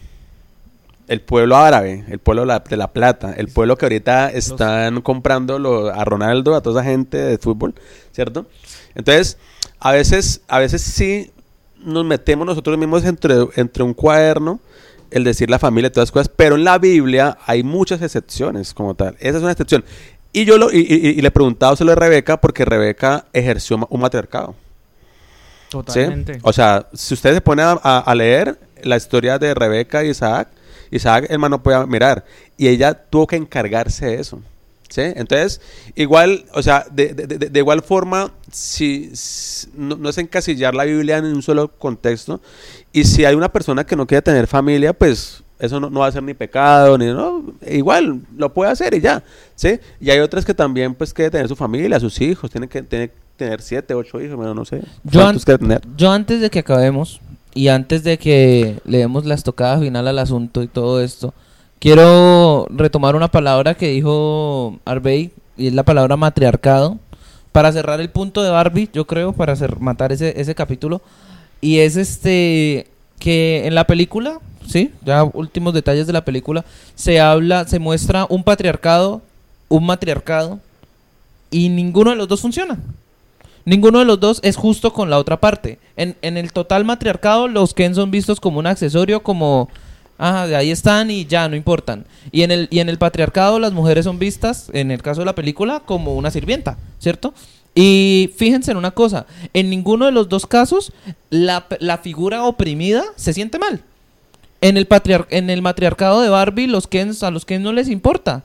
La- les da lo mismo. Y en el, y en el patriarcado de, de los Ken, a las Barbies se sienten bien de servirle a los Kens. En Cuando, una parte. cuando, cuando, Entonces, cuando, cuando usted dice que no funciona un matriarcado, patriarcado, o sea, ¿cuál es, cuál es la meta de la, fun- de la función? O sea, la meta de la función es que ambas personas sean tenidas en cuenta en un funcionamiento dinámico de la sociedad. Porque, porque el, el ejemplo que le estoy colocando de la Biblia, pues la Biblia, Sí, pues, sí. sí. pues sí funcionó. Al, al- Sí, al- al- al final de cuentas funcionó un matriarcado. Yo estoy hablando sin yo estoy hablando es de, matriarcado en un, en, un, en un contexto en el que las mujeres, por ejemplo, ya en el Gobiernan, caso gobiernan y dominan en la totalidad todo. Alemania. O en el caso Alemania. Y fí- fíjese cuando Alemania, en la, Alemania en los tiempos de Merkel no estaba bien, por lo menos, y tampoco estaba bien por, o sea, no del todo. Pero, no, punto- no, pero, no, que- pero, pero- no, pero- pero ella colocó un punto alto en Alemania, ¿no? pues sí, pero por, por lo por lo relevante que fue que fuera ella como tal. Pero la cosa la cosa la cosa no es esta, la cosa es la opresión en el caso de cualquiera de los dos.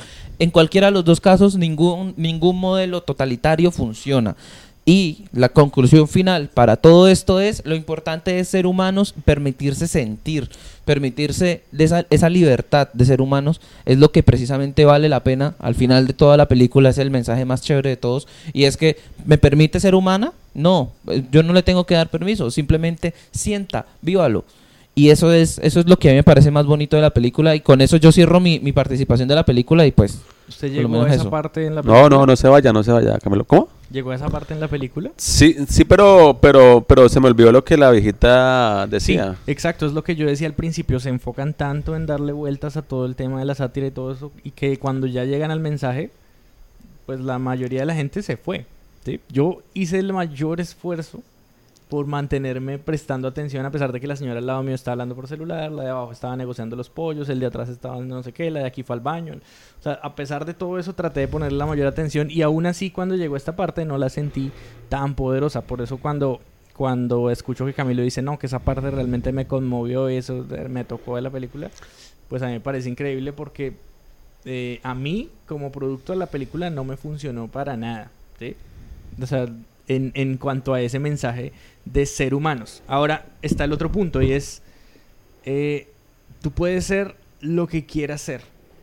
¿Sí? ¿Qué tan, qué tan nocivo puede ser ese mensaje o qué tan eh, acertado puede ser ese mensaje?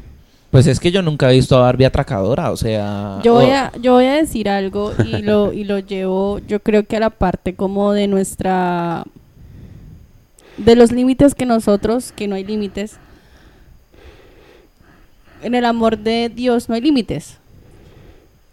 Y de hecho nosotros podemos alcanzar lo que queramos alcanzar en el amor de Jesús, en el amor del Padre. El amor de Él es ilimitado y lo que nosotros pidamos se nos es concedido en oración. Entonces yo entiendo que el concepto nocivo de Barbie de sé lo que quieras ser en la sociedad actual y para personas no creyentes es como, uy, si yo quiero mañana soy un dinosaurio y pasado mañana un unicornio y el jueves me vuelvo mariposa. Pero desde el punto de vista cristiano yo digo que si nosotros ese ser lo que quiera hacer lo pasamos desde, la, desde el amor que Dios tiene hacia nosotros, es un mensaje muy bonito de lo que tú quieras alcanzar, dime y yo te ayudaré a conseguir lo que tú quieras hacer, desde que esté obviamente dentro del plan que Dios tiene para nosotros. Entonces yo yo había pensado en eso porque obviamente creo que ese es el eslogan más popular de Barbie, sé lo que quieras hacer. Y yo desde el punto de vista pasándolo a la religión, creo que en el amor de Dios nosotros podemos alcanzar lo que queremos alcanzar, lo que nos prometamos y esté dentro de su plan, porque una cosa quiero yo, otra cosa es lo que él quiere y otra cosa es lo que él hará.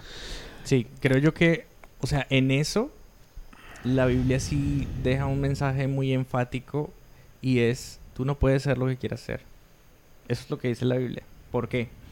Primero, la palabra dice que Él es el que pone el querer como era ser. Es decir, el querer viene de Él. ¿Sí? Eso por una parte. Lo segundo es, la palabra también dice, engañoso es el corazón y todos sus caminos, todos sus deseos, dice otra, otra versión. Entonces, la Biblia sí nos pone como un freno de mano en lo que, lo que quieres. Y eh, eso que dices de que pidamos que Dios nos va a dar todo lo que queramos, es cierto parcialmente. La palabra dice, deleítate a sí mismo en el Señor y Él te concederá las peticiones de tu corazón. Pero está el requisito, deleítate. ¿Qué pasa cuando entramos en el amor de Dios y nos deleitamos en Él y encontramos nuestro propósito en Él? Por ende, Él va a inundar nuestra vida con su amor y va a hacer que queramos lo que Él quiere para nosotros. Y la lucha de un todo cristiano, creo que lo he dicho en varios podcasts, es contra sí mismo. ¿sí? Es contra el viejo hombre, es contra claro, o sea, cuando yo cuando yo decía pedir no me refería a coger a Dios como un banco y de hecho eso es una situación muy lamentable que sucede que la gente cuando necesita busca y cuando no es como, ok, vuelvo cuando vuelvo a necesitar algo, me vuelvo a conectar, a unir, a buscar cuando necesite y cuando no sigo con lo mío y lo tengo en pausa. Y creo que ese es un, un error muy común que a veces uno, uno, me incluyo, comete cuando uno quiere hacer lo que uno se le da la gana, básicamente. Claro, y, y en la Biblia está repleta de ejemplos. A mí un ejemplo que me gusta mucho porque me siento muy identificado con él en, en medio de todo es Jacob. Jacob eh, tuvo una vida intentando ser lo que quería ser en sus propias fuerzas, tratando de alcanzarlo todo como pudiera. ¿Sí? Entonces él quería ser rico, entonces se, se, se eh, craneó una manera de robarle las ovejas al tío hacer que unas nacieran con unas manchas, bueno, todo eso está explicado en la Biblia, pero él trató de ser lo que quería hacer en sus propias fuerzas y Dios tuvo que quitarle todo para después darle lo que él quería darle, ¿sí? Para, que, para llevarlo a, reconciliarse con su hermano, que era realmente lo que Dios quería, para reconciliar a, su familia, ¿sí? Entonces, creo que ese mensaje del ser lo que quiera ser, eh, así nomás, así suelto, eh, puede llegar a ser muy contraproducente en la gente, porque entonces si no eres lo que quieres ser, vas a frustrarte. Y ahí es donde tenemos una sociedad llena de gente frustrada, ¿sí? Porque no alcanzaron a ser lo que querían ser, ¿sí? Pero si desde el principio nos basamos en el amor de Dios, lo que tú decías, nos, nos sentamos en el amor de Jesús y encontramos en Él nuestro deleite y descubrimos nuestra delicia en lo que Él quiere para nosotros. O sea, el propósito de Dios para ti no es algo que le imponga, es un deleite para ti. Va a ser algo bueno, va a ser agradable, va a ser perfecto, porque esa es su voluntad. ¿sí? Y ese, eso es lo que Él quiere para ti. No hay que, no hay que huir de la voluntad de Dios. No hay, no hay que tenerle miedo a lo que Dios quiere de mí. Y eso eh, es algo que yo he hablado mucho con las personas que vienen a hablar de pronto a veces con nosotros a pedirnos consejo o algo de la comunidad que siempre me dicen es que yo sé lo que Dios quiere que haga, pero, pero no quiero. No quiero entregar esa relación, no quiero entregar ese trabajo, no quiero hacer lo que ya sé que Dios quiere que yo haga. Porque sienten como que Dios les, les va a hacer algo para, para que se sientan mal, para que estén mal. Pero generalmente, o bueno, no generalmente, siempre El plan de Dios incluye paz a futuro, incluye bendición, bondad, es perfecto. ¿sí? Vamos a sentirnos en deleite. Entonces, este, este mensaje del celo que quiere hacer, eh, yo lo cambiaría como cristiano a sé lo que Dios quiere que seas. Y ahí vas a encontrar toda la plenitud de la vida. Toda, absolutamente toda. ¿sí? En, en encontrar mi deleite en lo que Dios quiere para mí. De hecho, esa es la búsqueda de todo cristiano, ¿no? Creo que todos los que tenemos una vida con Dios buscamos hacer su voluntad. ¿sí? Buscamos conocer su propósito en nosotros todos los días. Tratamos. ¿no? Sí, o sea, lo- sí, obviamente todo, Sí, es un camino de todos los días. Es, prue- o sea, es, es prueba y error, pero también es prueba y perdón. Sí, claro, y es, y es todos los días ir descubriendo, Señor, eh, este es tu propósito, por ejemplo, el- esta, esta semana voy a hacer aquí un- una propaganda mía, pero esta semana eh, que, eh, compré el bajo. Y, y he estado estudiando y he tenido muchos momentos, yo estudio sobre todo en la noche, en la madrugada, tengo esa, esa costumbre desde siempre, y a veces he estado estudiando y me doy cuenta de que eso me divierte mucho, me divierte mucho tocar el bajo. Y en medio del estudio he tenido que parar y, y a- y elevar una oración y decirle a Dios, Señor, gracias porque, o sea, realmente esto es lo que quiero, esto me gusta, ¿sí? O sea, gracias por darme este deseo y por llevarme a cumplirlo y por permitir que en este momento yo esté tocando porque me siento súper bien, me encanta, ¿sí? Siento que es, esto es para lo que nací. Y ya, y sigo, sigo estudiando ahí otras tres horas, como un enfermo. no mentiras, pero sí. A las 6 de la mañana lleno de ojeras. Hasta mañana, estrellitas. Sí, sí he encontrado que Dios generalmente cuando pone un deseo, un propósito, es para que encontremos plenitud en su voluntad. Es buena, agradable y perfecta su voluntad. No hay, no hay que tenerle miedo. Entonces, digamos que eso eh, para, dijo Camilo, para cerrar mi intervención acerca del tema.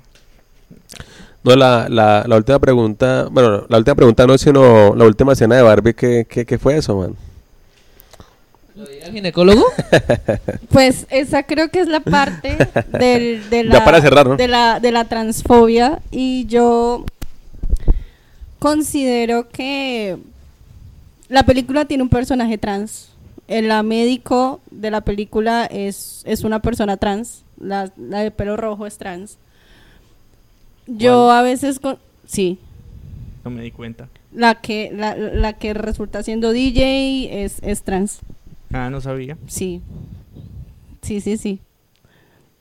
Más indignación. No mentiras. Pero. No, no, no. No, Eh, que haga lo que quiera, que haga lo que quiera, ya, ya, ya. Ya no importa, ya, ya, hagan lo que quiera. Yo la verdad es que ni me di cuenta. o sea. No, es, eh, y de hecho, creo que la gente. En este, en este momento, creo que la conversación de, de- de los trans eh, se está moviendo mucho hacia la parte de. mm, como derechos. Eh, yo, desde mi punto de vista, yo no le vi nada transfóbico a que una mujer fuera al ginecólogo. De hecho, para nosotras es lo más normal. Necesitamos ir a hacer chequeos semestrales, es lo más normal. No le vi nada de, de transfóbico. La gente en Twitter dice que sí y creo que ya eso es una eso es un debate demasiado extenso sobre el tema como de identidad de género, transexuales, transgénero, etcétera. Pero mm, a mí eso o sea, a mí me pareció normal, pues Barbie pues es una mujer se volvió mujer en la vida real, pues tiene vagina. Pero pues creo que ya la gente está tomando como otra otra toma un poco más agresiva y creo que es innecesario. Sí, creo que ahí recordé algo y es que me pareció muy tonto el mensaje general de la película por ese tipo de detalles. Porque eh, quieren empoderar a la mujer, aparentemente, pero para subir a la mujer tienen necesariamente que bajar al hombre. Y eso no me parece. O sea, yo creo que puede haber mujeres magníficas y espectaculares habiendo hombres magníficos y espectaculares. ¿Sí? Y pueden haber mujeres mejores que los hombres, sí, pero no es necesariamente porque los hombres sean malos en ningún aspecto, o seamos, o seamos negligentes, o seamos ineptos para nada. Pero la película creo que trata de bajar mucho a los hombres para subir a la mujer y el hecho de que al final ella se estuviera preparando, cuando ella se estaba eh, alistando para ir a la, a la cita con el ginecólogo al final, y estaba hablando en el carro como despidiéndose del, del- de la familia ahí como que ya... El señor volvió a decir sus frases en español. Exacto, roto, cuando sí. dijo ese momento, yo lo pe- que pensé fue, ella va a ir a algo así como a una entrevista laboral o como a un, a un lugar como que la va a posicionar en como jefe de Mattel o algo así. O sea, me imaginé como que iba a estar, en- pero el hecho de que su de que su mayor logro en la vida sea ir al ginecólogo, que, que creo que habla muy mal de la película en general. Pues es que yo creo que es un chiste en, en relación a, pues Barbie es una muñeca, si ustedes han visto la muñeca desnuda, la muñeca literalmente no tiene, o sea, es un montón de bulticos y formitas muy censuradas.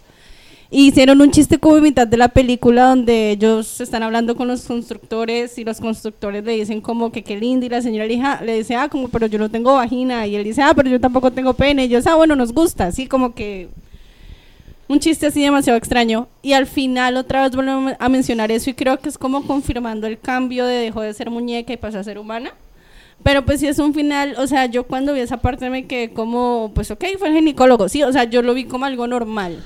Pero también quiero o sea, al aclarar, Venga, pero, pero si, si ella venía de ese mundo, ¿cómo sabía que había un pene y una vagina? ¿Sí sabía? porque lo que pasa es que ¿O en el es? concepto, o sea, no sé si ustedes como en el concepto de la película se dan cuenta que las, o sea, que las Barbies tienen una noción del mundo real, como del mundo humano, entonces claro, Ah, tienen sí, una ah, ya, sí, tienen sí. una noción de, de pues el cuerpo y la anatomía humana obviamente no la tienen pero creo Ok. que la entienden Sí, sí, ya, ya, ok, ya. para finalizar, eh, la película no resuelve nada.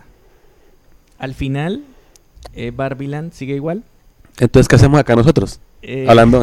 estamos Al- hablando Al final, al final Bar- Barbieland, que es la tierra de Barbie, sigue igual, gobernada por mujeres y dicen que si los hombres se ponen las pilas algún día van a tener algún lugar allá. en- Barbieland es lo, es lo mismo que Neverland de Michael la- Jackson. en la corte. O sea, el mundo eh, real. ¿que lo donde- mismo? de- el mundo real de donde venían estos, eh, los magnates y todo esto ineptos de Mattel. eh, sigue igual, ahí no pasó nada. Nadie cambió de mentalidad ni nada. O sea, a nadie se le abrió la nada. Nada, no pasa nada. De hecho, Mattel sigue igual. sigue con los mismos directivos. De hecho, aprovechan lo que sucede ahí para sacar nuevas líneas de juguetes y Sigue facturando. Como siempre. van a lanzar más películas de hecho van a sacar una película de uno y van a sacar una película de Barney Sí, creo que alguien tiene visible emoción por una de las dos yo quiero saber es cómo van a hacer una película de uno Yo, yo, yo ya estoy averiguando el disfraz de Barney el dinosaurio y, y la verdad estoy muy emocionado por eso. Pero a mí lo de la lo, de, lo que él hablan puede de hacer las- él puede hacer la voz de Barney No pero lo no, voy a hacer acá, no, no, tranquilos. no, Eh, gracias. Yo cobro por eso. Cualquier cosa al interno arroba Camilo Vaque en Instagram. Y lo que yo le iba a decir era que, en cambio, vea que a mí me parece que no, a mí me parece que sí resuelve algo. Porque para que una ¿Qué? sociedad, porque pues al final resuelve en que todos los Ken se entienden que su vida no gira en torno a la Barbie. Y eso es un cambio en la sociedad. Los- Puede los que el sistema político y económico, entre comillas, el sistema no haya cambiado, pero la sociedad sí lo logró cambiar. Y lo que dicen al final es, esperamos que algún día ustedes tengan el poder aquí que nosotras tenemos allá. Y pues usted mismo dijo, el 20%, el 20% no es nada. O sea, eh, obviamente 20% es más que 5%, sí, claro, pero eso está lejos de ser al menos una equidad. Entonces, el, a mí me parece que la película sí resuelve algo porque los cambios sociales sí son O algo. sea, decir que el 20% no es nada es ir en contra de los feministas totalmente, porque eso es, el, lo, No. eso es lo que se han ganado en el trabajo estos últimos 50 pues sí, pero años. es que pero es que decir 20% muchísimo. es pues sí, o Porque sea, antes no había eh, nada. eh, pero de todas formas 20% sigue siendo muy bajo. Si queremos una equidad, si quere- o sea, usted pretendía que al final de la película todo fuera 50-50. Si, la, si se supone que esa sociedad en Barbiland empezó a cambiar porque vivieron una, un, un momento crítico, eh, en el mundo real llevamos así cuántos años de, de civilización, más de 2000 años. Hasta hace 10 años. Mujeres Hasta hace 10 teníamos años eran el opción. O sea, yo 5%. siento que es un Sí, o cambio sea- paulatino, pero yo considero que. Pero es que en, la película no se insinúa ningún cambio paulatino en el no, mundo real. de, de hecho. En el de mundo hecho, real no, pero sí en el un mundo de. Sí, ese es un sí. hueco argumental que quizá tampoco. puedan desarrollar si hacen una secuela, que de hecho creo que no van a hacer, y de hecho creo que es totalmente innecesario, No, y de sí, hecho creo que ustedes no lo van a ver. aburrido, no. Sí, yo sí No, yo ahí no vuelvo. O sea, a mí sí no me... Con decirles que me gustó más Barbie y el cascanueces. Deberíamos hacer una sesión de- para hablar de Oppenheimer. Eso sería un boom, me parece a mí. Entonces, pues, nada, ya para finalizar el día de hoy, eh, Barbie, una película que ha eh, traído amores y odios por igual. ¿sí? Eh, se ha convertido en un producto de moda y como todo producto de moda creo que no hay que darle demasiada relevancia a su mensaje, sinceramente. O sea, es como cuando llegó Merlina a Netflix. O sea, sí estaba chévere lo de que todo el mundo se disfrazara y el bailecito y todo eso. Pero a la larga pues no es como que aporte algo así a la sociedad. Eh, o sea, creo que igual como lo que sucedió en la historia de Barbie, el mundo no cambia en nada con que la película de Barbie haya salido. ¿sí? Nadie cambia en nada. ¿sí? Eh, creo que es un producto de entretenimiento, es una comedia fácil. Eh, Sí, lo, lo, lo que yo dije ahorita, salga Barbie o no salga Barbie, mañana me toca trabajar, parce. Entonces, igual tenemos la vida por delante, toca igual, mirar hacer- Tengan en cuenta que Barbie es una película que llama a la nostalgia de un grupo específico de mujeres. O sea, creo que las mujeres están en mi rango de edad. Yo no, yo fui a verla más por, honestamente fui a verla por el hype, pero pues a medida que la película fue avanzando, pues generó cierto interés. No sé, sí, pero eh, digo, digamos, o sea, la misma directora Greta Henway es que se llama. Gerwig. Gerway. Ella, ella fue la que dirigió Mujercitas, por ejemplo, que es una, es una opción mucho más feminista y es, Sí. y es mucho más diciente. O sea, es una mejor película. Sí. Pero de todas formas, la cosa, la cosa es que aquí sí, yo no sé, a mí me parece que de pronto a ustedes no les dejó ningún mensaje, pero habrá algún hombre, como en el caso, pues yo no, porque yo sí, como dicen en internet, yo estoy reconstruido, pero bueno, no tanto, pero sí. A muchos hombres sí verán y dirán, uy, de verdad nosotros somos bobos, ¿sí? Y harán un poco de autocrítica y de pronto dejarán de hacer mansplaining, de pronto dejarán de hacer gaslighting y de pronto dejarán de hacer todas esas cosas en internet que se hacen. Traducción, ¿Qué, mansplaining. qué, qué es eso? ¿Qué es eso? Mansplaining es cuando, por ejemplo, una mujer no sabe hacer algo y el hombre toma la iniciativa para explicarlo. Por ejemplo, cuando ustedes, no sé, una mujer dice, "Am, no sé cómo abrir tal cosa y ustedes dicen, ah, claro, es muy sencillo, permíteme te explico. Y empiezan a hacer una explicación completa de cómo hacer algo. De hecho, creo que el mansplaining es algo muy normal que los hombres hacen lo de hace manera Camilo todo el tiempo. Correcto. Correcto. Correcto. ¿Eh? De, de eh, me hecho, sirvió de por eso, hecho, para darme nosotros- cuenta de eso. Nosotros hemos tenido conversaciones porque a veces él me intenta explicar algo y yo soy como, No, pero Camilo lo hace con- conmigo también. bueno, eso es entre ustedes, yo allá no me... Pero, pero creo que eso es algo muy normal de los hombres, quizá, quizá ustedes no lo tienen como pues analizado. Y mansplaining es un término muy de la chaviza, muy de internet, muy de jóvenes. Ah, pero Chaviza. básicamente es cuando un hombre... Chaviza, no te- La chaviza. Somos viejos. Son viejos ya. Cuando un hombre, cuando un hombre decide explicarle algo a una, a, un- a un- a una mujer, necesariamente. O sea, no hay que entonces, explicarles nada. No en- Si no se pide la explicación. Venga, Correcto. venga, pero, pero, pero, ¿qué? Dicen, oye, es que no puedo hacer esto. No, no, a veces uno hace un a veces uno hace un comentario. Yo, por ejemplo, puedo decir, ay, no sé cómo funciona eso. Inmediatamente ustedes tres saltan y me dicen, no, mira, eso es una areola O sea que, que, se si tú conecta. dices eso, no hay que explicarte qué es. Pues, a ver, creo que no, no, no tanto eso. Es más como Pues es que no me queda claro. que entonces- los hombres consideren que las mujeres no son capaces de entender pero procesos es que- es complicados. que eso es Pero, diferente. pero, ¿qué? Pero, por ejemplo, para las Pero ultrafeministas... pasa, eh, pasa bastante. Pasa bastante. No sé si ustedes se acuerdan de la parte donde los Kens eran superiores y una mujer dijo, ay, yo no sé cómo funciona un CDT y automáticamente sale un Ken, mira, un CDT es tal cosa y empiezan a explicarle algo o como, ay, mira, es o que sea, no por sé. eso, pero me refiero es si, si tú no sabes algo, está mal explicarte, porque eso es mansplaining. Mm, Y si la que te explica es una mujer, No, pues Mm. depende. Es que yo creo que eso depende de la relación, pero el mansplaining es algo que sí sucede generalmente a El veces. mansplaining, el mansplaining para traerlo a, a términos, digamos, un poco más, un poco más consumibles, es brindar explicaciones que no se han pedido con la intención de llamar la atención. Entonces, digamos, la mujer no ni, ni siquiera necesariamente tiene que decir nada.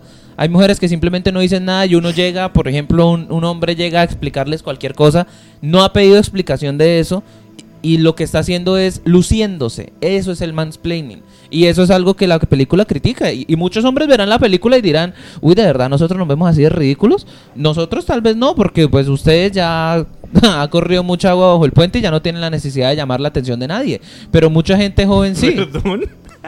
Sí. De decirles viejos. Pe- bueno, a Ah, buen entendedor, pocas viejos. palabras. Sí, o sea. Venga, pero, pero ¿qué? Pero entonces si, si una ultra feminista, alguien ya, o sea, no, no, no puede pedirle ayuda a un hombre. No, no puede. No, no es eso, no es eso. es No, no, no, no, no, no, no, o sea, eh, No. voto la pregunta así suelta, o sea, pa- ¿pasaría eso? O sea, si yo digo, no entiendo qué es el mansplaining y alguno de ustedes me explica, está haciendo mansplaining. No, porque usted está preguntando. El Uy, punto es. no entiendo. no, pero, pero, usted está. Bueno, o- usted o sea, está o sea, preguntando. Eh, eh, sa- salgamos un, un momentico de ese más, más estilo, más play, de una de todas las cosas, si, si hay una, una, una mujer ultra feminista, eh, o sea, ¿no le puede pedir un favor a un hombre que le explique algo? O sea, ¿está mal? Sí, eso, eso se puede hacer. Creo que, creo que Es está. que lo haga. Creo que están ampliando mucho el contexto a cosas muy básicas. Creo que es más considerar que una mujer no puede hacer algo y que los hombres necesitan siempre saltar a solucionar y no dejar que la mujer solucione. No, no, sí, pero también va en el orgullo de la mujer decir, oiga, no sé algo, pero, pues madre, no le pregunte a este man porque... Prefiero preguntarle a una mujer, no sé. a- Eso tam eso depende, eso depende de la mujer.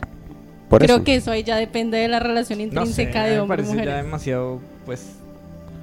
Es que, es que nosotros somos viejos y somos simples. A mí me parece también eso ya tonto. Sí, o sea, pues si Ah, yo como que- algo, pregunto y que me expliquen, sea hombre o sí, mujer. sí, a mí también. O sea, como- Si, a- si alguien no entiende algo, Claro, lógico. explicarle, pues le explico, sea hombre o mujer. Y Sí, no claro. por eso estoy haciendo... O sea, no estoy no tengo ninguna gente... Mano, mano, esa es la, esa es la, esa es la, esa es la generación que Listo. viene. Listo. ¿Y cómo se siente usted cuando alguien viene a explicarle algo que usted ya sabe sin usted haberle preguntado? Chévere, chimba. Ay, Claro. hay gente que se Que me ofende. explique, no, que me ¿Qué tal explique. que yo venga, yo venga que ahora vayan a explicarle cómo diseñar en Corel y este man diseña todos los días, todo el tiempo? Pues que me Creo que yo explique. diría... Que me pues, explique. yo soy muy honesto, yo le diría de frente pues, que no necesito que me explique porque yo ya lo sé. Eso pasa exactamente. ¿Es eso? Eso es. Pero es que tú dijiste que es cuando eh, no entiende algo. Entonces, No, eso era para el ejemplo en Barbie. Pero el el mansplaining es lo que acabamos de del ejercicio que acabamos de hacer. Uno de hombre le puede decir, "No, ya ya yo ya sé eso, no me explique." Si usted hay mucha gente, mucha gente, nosotros tal vez no porque nosotros somos la excepción a la regla y toda la cosa, pero muchos hombres le dicen eso, muchas muchas mujeres pues, tienen esa reacción y dicen, "Uy, esta señora así es grosera." O, uy, qué persona tan alzada. No, no necesariamente. Es, es eso lo que, lo que critica que- el, el, el asunto Bueno, eso también es como de relax, ¿no? Como que, Sí, venga, o sea, explíqueme a ver qué. yo creo que es que las- los feministas son como muy cositeros. Yo por eso a ustedes les dije, el feminismo actual es un feminismo al cual yo no le voy porque es un feminismo que cualquier situación, o sea, cualquier acercamiento, cualquier acercamiento masculino a una fémina automáticamente se considera acoso y creo que eso está totalmente erróneo. O sea, eso no eso no debería aplicar para nuestra sociedad porque de nuevo dentro del plan perfecto de Dios el hombre y la mujer son complemento perfecto, compañía ideal, etc. Ajá, exacto. Mr. Tapias, Listo. ¿llegamos acá? Hasta aquí Hasta, llegamos. hasta- hasta acá nos llegó el, el- Ya, yo creo la que charla. ya quedó claro, ¿no? Lo que pensamos. Y como dijo Manuel hace un rato, creo que resu- resume todo lo que ha pasado aquí. Es que- Pero también quedó mucho tema, o sea, quedaron cositas también Sí. por ahí, interesantes Sí, sí, sí. por ahí. Pero, pero es Para que otra ocasión, un, me quiero un- quedar con esa frase que ella dijo. ¿Cuál? Dijo, le damos demasiadas vueltas a algo insignificante. Y eso fue lo que hicimos hoy. Porque la película Correcto. en sí como producto, sinceramente, no cambia nada. ¿sí? Creo que es más lo que sucede alrededor. ¿Sí? Igual, esa- recor- o sea, recordemos que el arte es subjetivo a la persona que lo ve. O sea, obviamente para ustedes es como, es una película totalmente vacía, es música, es Kens bailando, sí, o sea, innecesario, pero quizá para muchas otras personas es un mensaje que para ellos quizá no hubieran recibido de otra manera y lo recibieron por medio de una película musical. Eso era lo que yo quería decir. Bien. La opinión es suya. Vamos El a resto, hacer, vamos a una guarda. encuesta. Listo. Voy a lanzar esto en una historia de Instagram de Enfield House.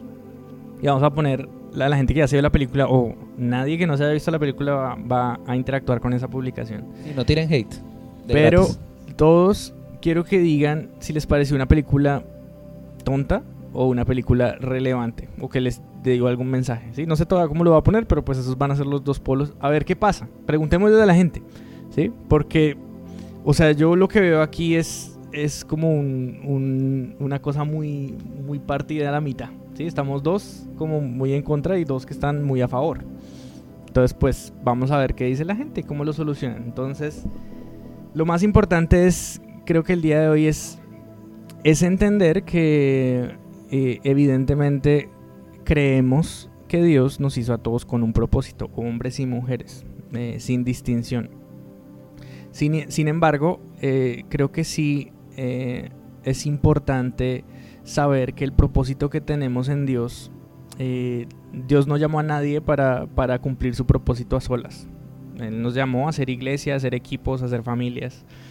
Y nosotros debemos eh, luchar con nuestro propio yo, con nuestra vieja naturaleza, para renunciar a tal vez a esos deseos propios de sobresalir sobre los demás y empezar a hacer equipos.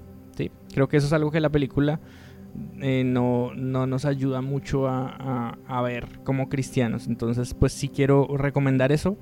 Me gustaría que la gente que escuche el podcast pueda tomarse un tiempo para tomar su Biblia también y para estudiar las vidas de las personas de las que hablamos hoy. Por ejemplo, Rebeca, por ejemplo, Jesús, la misma María, Eva.